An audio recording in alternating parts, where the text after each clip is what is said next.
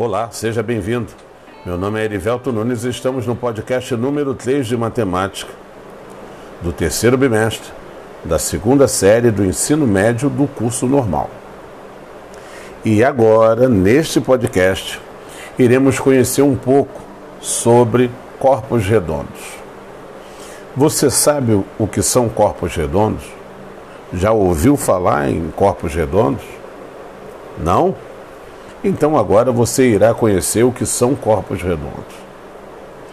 Chamamos de corpos redondos os sólidos geométricos que possuem suas superfícies curvas. É, são sólidos geométricos com superfícies curvas. Eles também são conhecidos como sólidos de revolução, por serem construídos a partir da rotação de uma figura plana sobre um eixo. Essas figuras possuem características semelhantes, tais como são sólidos que possuem as bases em forma de círculo, são sólidos que colocados em um plano, estando ele inclinado, os sólidos irão rolar. Os corpos redondos são bastante presentes no dia a dia. É possível percebê-lo, por exemplo, numa lata de refrigerante que possui um formato cilíndrico, numa bola de futsal que possui um formato esférico e também num chapéu de festa infantil. É aquele chapeuzinho de aniversário. Sim, ele tem um formato de um cone.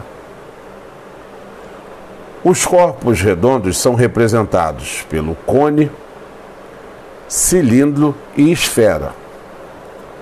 O cone é um sólido de revolução caracterizado por ter um círculo como base.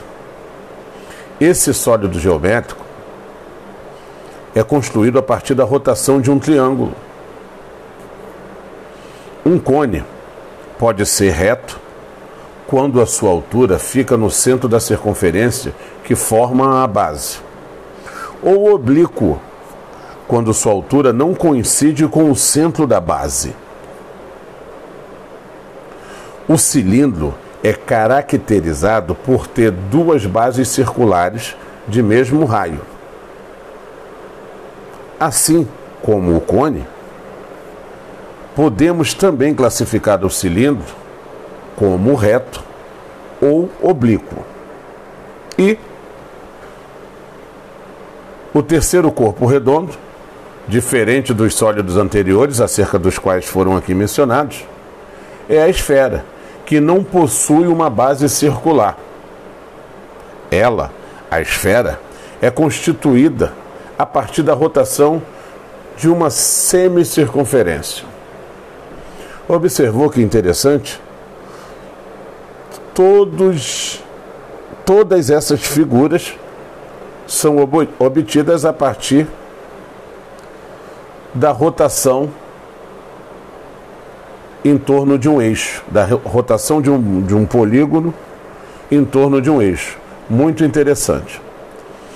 Também é interessante dizer que cada uma dessas figuras possui fórmulas distintas para cálculo de área e também para o cálculo de volume.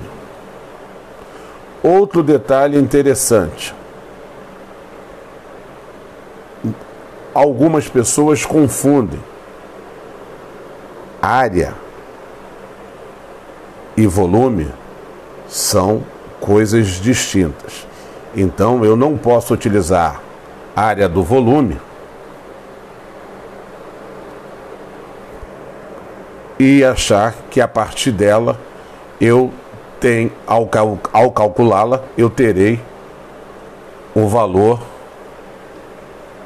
da área. Então, fica esperto nisso e pense nessa distinção.